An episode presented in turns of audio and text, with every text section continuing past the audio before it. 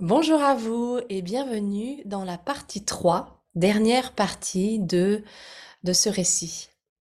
Partie 3. Essaye de ne pas résister aux changements qui croisent ton chemin. Laisse plutôt la vie vivre à travers toi. Et ne t'inquiète pas si ta vie est mise sans dessus-dessous. Comment pourrais-tu savoir si le côté auquel tu es habitué est mieux que celui à venir? Rumi.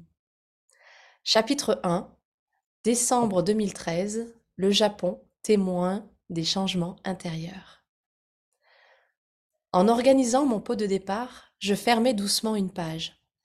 Je changeais de service et quittais les personnes qui m'avaient marqué, appris le métier et accompagné lors de ces dernières années. J'étais émue par la présence de certains et par les messages reçus. Témoignages des connexions, rires et moments partagés. Malgré ma quête de perfection et mon manque de sagesse, ils étaient en quelque sorte la preuve que j'avais réussi quelque chose. J'avais vu l'équipe évoluer et grandir. J'en étais extrêmement heureuse. Même si j'étais parfois maladroite dans la manière, je gardais toujours cet objectif en tête, faire évoluer. Alors que je prenais mes nouvelles fonctions, une incroyable opportunité s'est présentée à moi. On me demandait d'accompagner deux membres de ma nouvelle équipe au Japon pour un voyage professionnel où je représenterai le management. J'accueillais cette information avec beaucoup de joie et d'appréhension. La joie, car je rêvais depuis de nombreuses années de partir au Japon. L'appréhension, car j'avais peur de ne pas être à la hauteur des attentes.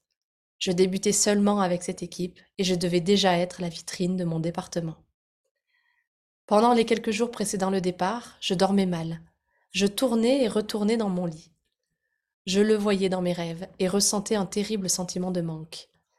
Je ne pouvais exprimer ma joie comme je l'aurais souhaité. S'il avait été là, c'est avec lui que j'aurais partagé ce bonheur et cette excitation. Je gardais en moi ces petits moments, ces joies inexprimées, et j'essayais de lui parler en vain dans mes nuits. Depuis le Cambodge, mes craquages et mon lâcher-prise, j'avais l'impression que beaucoup de choses se débloquaient. La Thaïlande, l'appartement, le changement de poste, le Japon. Autant d'événements que j'aurais aimé partager et vivre avec lui, les évolutions de ma vie personnelle et professionnelle. Je me confiais à une amie et lui exprimais ma sensation d'être extrêmement vivante. Mais dans cette vie, il me manquait quelque chose, quelqu'un, mon repère, le miroir sur mes décisions et mes choix. Le Japon, je le vivais comme le signe que mon choix professionnel était le bon. La Thaïlande, je la voyais comme une récompense pour mes trois dernières années, mais également comme la preuve que j'avais réussi à traverser cette année chargée tant bien que mal. Je l'avais traversée sans lui, même s'il faisait toujours partie de mon esprit. Le fait de le voir en rêve me troublait. Je n'arrivais pas à comprendre le message qu'il voulait me faire passer. Qu'essaies-tu de me dire? Je commençais à me dire qu'il y avait des moments où le karma se présentait plus explicitement, où les coïncidences se multipliaient. Je me sentais à cette croisée des chemins. Quel que soit le film que je regardais, la musique que j'écoutais, le livre que je lisais, cela me rapportait à lui. L'histoire d'un enfant et de son père, histoire d'un père malade et du vécu des enfants, tout se rapportait au père. Un père mort trop tôt ou un père absent, un père fier, un père heureux. Je commençais à bien connaître les aéroports et les étapes d'un voyage. Je débarquais donc à Tokyo avec ce regard toujours et si émerveillé de la découverte de cette culture et de ce pays tant attendu. Nous rêvions d'y aller tous les trois avec mon frère et ma sœur depuis de nombreuses années. J'allais donc profiter de cette opportunité pour repérer et discuter avec les Japonais et les expatriés, afin de recevoir des petits conseils et détails sur ce qu'il y avait à faire et à voir. Nous avons travaillé sans relâche pendant une dizaine de jours, enchaînant les réunions et discussions avec notre client japonais. Le choc culturel était inévitable, je connaissais un peu Tokyo par l'intérêt que j'y portais depuis l'adolescence. Le soir, lorsque je ne travaillais pas sur mes présentations ou mes rapports du jour, j'essayais de découvrir un peu les lieux et les restaurants typiques. Nous avons mangé dans un petit bar à sushi dans Shibuya, quartier si incroyable. J'y côtoyais un futur possible de près. Les lumières, le monde, les hauts bâtiments. La population qui se mouvait comme un seul homme au feu tricolore pour traverser les rues.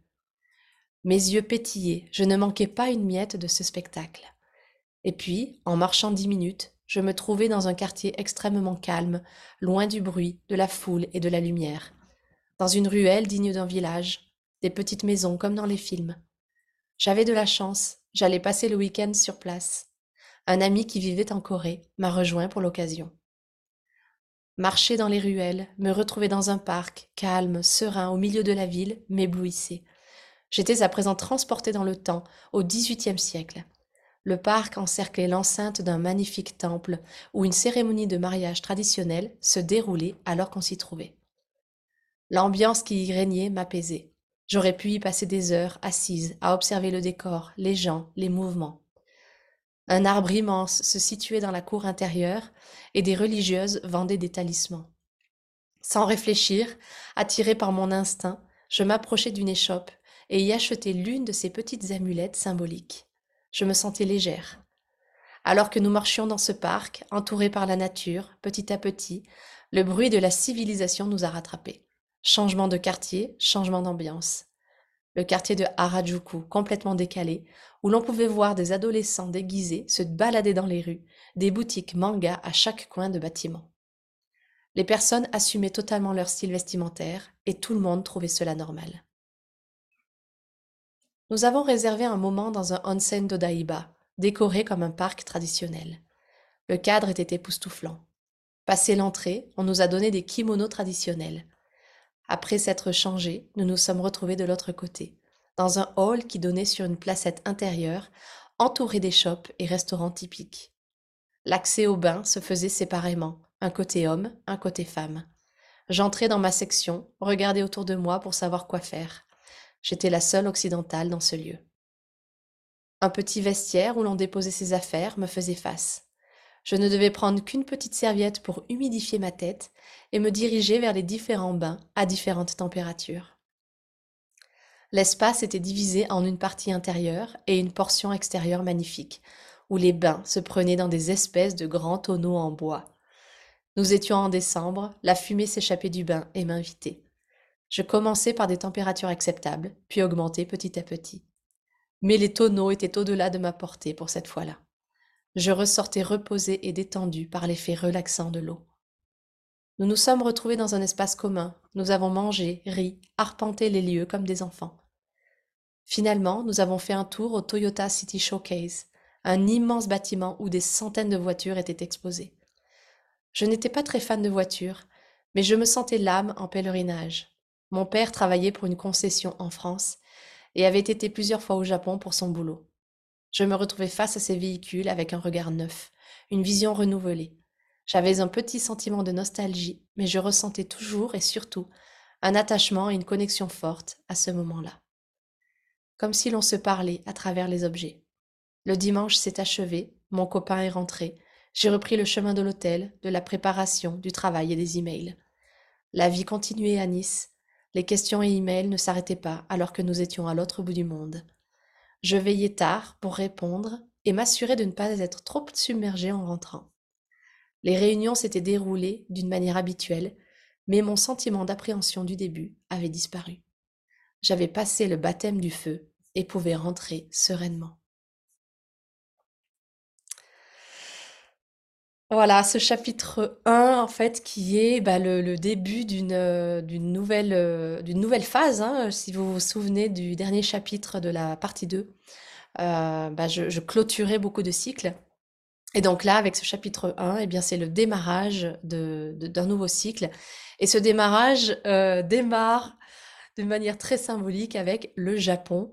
Euh, le Japon qui est, euh, qui est un pays qui me fascine depuis, euh, depuis mon adolescence, que je, rêvais de, découvrir. et puis le Japon, en fait, qui est un lieu, un pays où mon père est beaucoup allé, puisqu'il travaillait pour une concession Toyota. Et donc, eh bien voilà, on me demande, donc je démarre mon nouveau poste, je démarre début décembre, et on me demande déjà de partir euh, à l'étranger pour représenter euh, la hiérarchie euh, et accompagner deux personnes de l'équipe. Donc c'est des sentiments mêlés en fait, hein. c'est la joie, c'est également l'appréhension.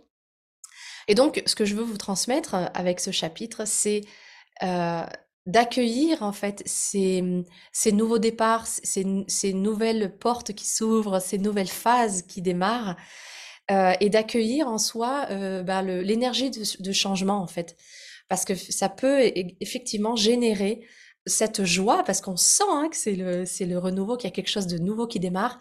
Et en même temps, il peut y avoir une petite appréhension, euh, et c'est normal en fait, euh, parce que dès qu'on commence quelque chose de nouveau, eh bien, il peut y avoir cette petite euh, appréhension, cette petite anxiété de, de l'inconnu. Et tout le chemin en fait d'apprentissage, notamment vis-à-vis de l'inconnu, vis-à-vis du changement, vis-à-vis des nouvelles choses, c'est en fait de diminuer peu à peu en faisant des, nouvelles choses régulièrement diminuer peu à peu cette appréhension de l'inconnu, cette appréhension du nouveau. Et, à tel point qu'à un moment donné, euh, eh bien, l'appréhension sera tellement minime, tellement basse, qu'il n'y aura plus que la joie de démarrer de nouvelles expériences, de démarrer de nouveaux cycles, de démarrer de nouveaux, euh, départs. Donc ça, c'est un premier point. Le deuxième point, en fait, c'est c'est euh, le fait que je commence à entrer dans un contact un peu particulier avec mon père. Euh, à l'époque, quand j'écris ce, texte, je ne m'en rends pas compte, mais maintenant je le sais, avec l'expérience et les années. C'est les rêves. En fait, mon père, en fait, sur, depuis son décès, et, notamment même quand je partirai en Thaïlande pour six mois en 2015, euh, mon père va régulièrement me rendre visite dans mes rêves et petit à petit, je vais faire la, la part des choses, la distinction entre les différents types de rêves. Et ça, ça va être un, vrai cheminement personnel. Les rêves qui sont effectivement l'interprétation, la, l'intégration de tout ce qui s'est passé dans la journée et donc qui euh, la, revisite en fait d'événements du jour. Et puis, euh, petit à petit, des rêves qui sont beaucoup plus profonds, des rêves euh, où mon âme se connecte à un autre espace, à un autre temps, à un autre lieu, et où en fait je reçois la visite, bah, là typiquement de mon père, et où je reçois des messages. Donc Petit à petit, en fait, euh, les rêves, je, prends un peu de temps pour parler des rêves là maintenant, parce que euh, j'ai commencé vraiment à, noter mes rêves régulièrement, petit à petit, euh, depuis une dizaine d'années maintenant. Et au début, c'était juste des, perceptions, c'était juste une image, c'était juste un, ressenti, c'était juste un mot. Et puis maintenant, certains rêves, je peux écrire trois pages euh, parce que je me rappelle vraiment de, ce qui se passe. Et j'arrive maintenant à distinguer les rêves, on pourrait dire, euh, euh, informatifs, voilà, les rêves intégratoires, des rêves où je vis d'autres choses, dans d'autres espaces-temps, et également des rêves qui pourraient potentiellement être considérés comme prémonitoires, en tout cas des rêves qui donnent des informations sur le futur. Et donc là, mon père, en fait, me, m'apparaît dans mes rêves beaucoup, beaucoup, beaucoup, beaucoup. Je le prends à l'époque comme un, comme un sentiment de manque, comme le fait de pas de pas vouloir aussi le, perdre, hein, d'une certaine manière, puisque ça fait partie aussi de ce chemin du deuil, de, ben, de, de, de laisser hein, partir la personne, euh, d'accepter et d'accueillir le fait qu'elle n'est plus là physiquement et de, d'entrer dans une communication qui est euh, sur un autre espace, sur un autre niveau, euh, sur une autre subtilité, on, pourrait dire dans l'invisible. Et donc le, ce, passage en fait va se faire à travers les rêves. Et c'est assez intéressant parce que dans ce chapitre, effectivement, eh bien, le, tout, tout s'enclenche avec donc le Japon, euh, le changement de poste, euh, l'appartement hein, qui, qui, va bientôt euh, prendre son effet, et puis le chapitre d'avant, la Thaïlande où j'étais où j'étais partie. Et je me rends compte vraiment que il y a la Thaïlande qui est la clôture, et puis le Japon qui est le, renouveau soyez attentifs à, ces petites choses, qui sont pas petites en fait, hein, qui sont des, choses assez euh, symboliques et qui euh, jalonnent vos vies, qui jalonnent votre vie. Je vais mettre beaucoup l'accent dans les, dans les prochains euh, chapitres et dans mes partages, beaucoup plus l'accent sur tout ce qui est, heu, on pourrait dire miracle ou magique dans nos vies et qui en fait ne l'est pas, qui est juste des jalonnements, des jalons pardon, heu, des signes, des des informations. Quand on commence vraiment à ouvrir sa perception et qu'on observe ce qui se passe autour de nous, en fait, on se rend compte qu'on est complètement relié à à tout. Le vivant est partout, partout autour de nous, heu, au niveau de nos énergies également. Nous faisons partout partie de ce grand tout et dans les courants spirituels, on parle de l'univers en moi, je suis l'univers. C'est exactement ça, c'est-à-dire que le monde, heu, nous parle. Heu, je je me parle à travers le monde. Notre âme nous parle à travers le monde. Donc soyez, hem, attentifs un peu à ça. Heu, prenez, heu, prenez une ouverture d'esprit, un un un une ouverture d'émerveillement, de gratitude et de joie et vous verrez que ces signes, en fait, heu, vous entourent. Alors petit bémol, heu, vivez-le avec la joie, la gratitude et l'émerveillement et pas avec le fanatisme. Parce que parce que l'obsession, le fanatisme, en fait, heu, ne vous font pas, hem, voir les signes tels que vous devriez les voir ou les interpréter. Heu, l'idée, ce n'est pas d'être à la recherche du signe, c'est de s'émerveiller, de profiter et d'être en ouverture, de recevoir des signes et c'est pas tout à fait la même chose. Voilà, je vous souhaite une une magnifique, journée et puis, je passerai bientôt au chapitre 2.